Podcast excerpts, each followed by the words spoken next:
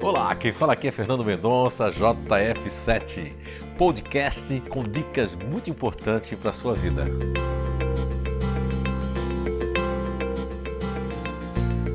Olá, então estamos de volta com mais um podcast, ainda sobre o tema como se relacionar com cada grupo natural de inteligência e como motivá-los.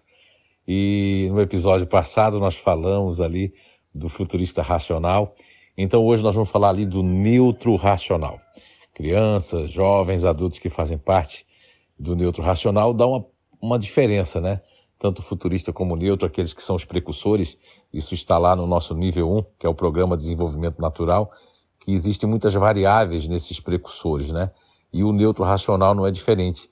Então, as crianças podem ser muito quietas quando bebês, quando crianças, e se tiver assim uma fusão com o pai ou a mãe que é mais ativo, pode aparentar um pouco de proatividade lá na infância. Quando chega na adolescência, eles aí podem se fundir a um grupo, uma turminha de pessoas e pode fazer coisas que até a família vai duvidar. Não é? Vai dizer, não, esse não é meu filho, esse não é minha filha.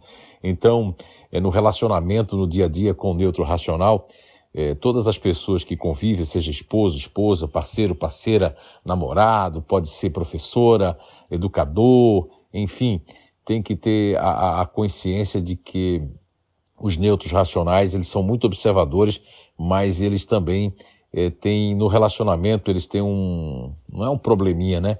Mas eles podem se melindrar, e o melindre racional, ele é muito diferente dos melindres emocionais. Lógico que, não sei se é no Telegram, no nosso canal Telegram, eu tenho gravado alguns vídeos falando, e aqui mesmo nos podcasts, que, e palestras também, cursos, o, o melindre do, do, do, do neutro racional, ele é um melindre meio que que não que meio que calculado, né?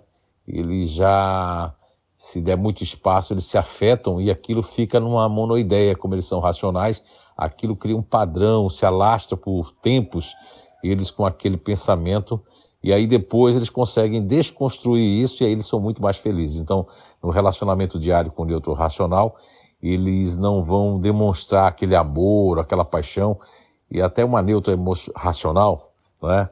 Uma neutra não, né? Uma pessoa que faz parte do gene neutro racional, uma grande amiga, não é? Que tem dupla, né, cidadania. Ela me falou uma vez que se o filho ou o marido quer muito carinho dela, o ela quer se afastar muito, né? E se eles se afastam muito dela, aí parece que ela quer aquele carinho. Então é mais ou menos assim o relacionamento do neutro racional quanto mais é, tem um desafio inteligente, vai se parecer um pouco otimista, né? vai se parecer um pouco futurista, mas o desafio deles é diferente. Eles têm que querer, eles têm que ter mais vontade, gostar mais das pessoas, sentir mais necessidade do que as pessoas sentirem necessidade dele. Então, quando as pessoas não os procuram, os amiguinhos, ou quando a professora é, é, não nota eles, eles vão fazer alguma coisa para ser notado, diferente lá do neutro emocional, né? que não vai fazer nada para ser notado, mas gosta de ser notado, né? Notado no sentido positivo da palavra. E o que o que faz com que eles fiquem motivados é exatamente isso que eu acabei de dizer. A grande motivação é eles poderem fazer parte de algo, sentirem-se assim é, importantes no contexto racional de construir, porque eles são muito observadores. Quando as pessoas questionam e pedem a sua opinião, isso eleva muito a motivação do neutro racional em todos os aspectos, desde jovem até a fase adulta.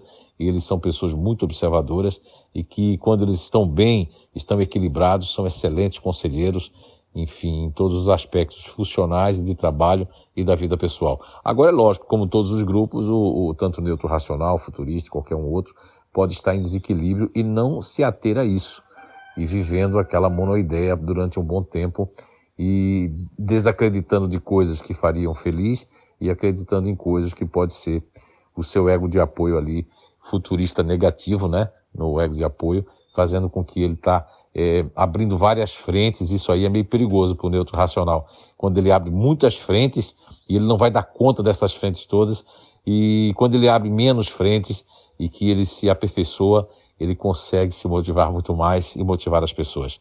Então, o neutro racional é muito importante que, se ele for empresário ou se ele for é, seja um coordenador né, pedagógico ou de empresa, seja um empreendedor, ele tem que saber delegar, encontrar pessoas que ele possa eh, dar continuidade aos seus projetos. Aí sim ele pode pegar, pegar vários projetos. Espero ter ajudado aí. Se cuidem e até o nosso próximo podcast.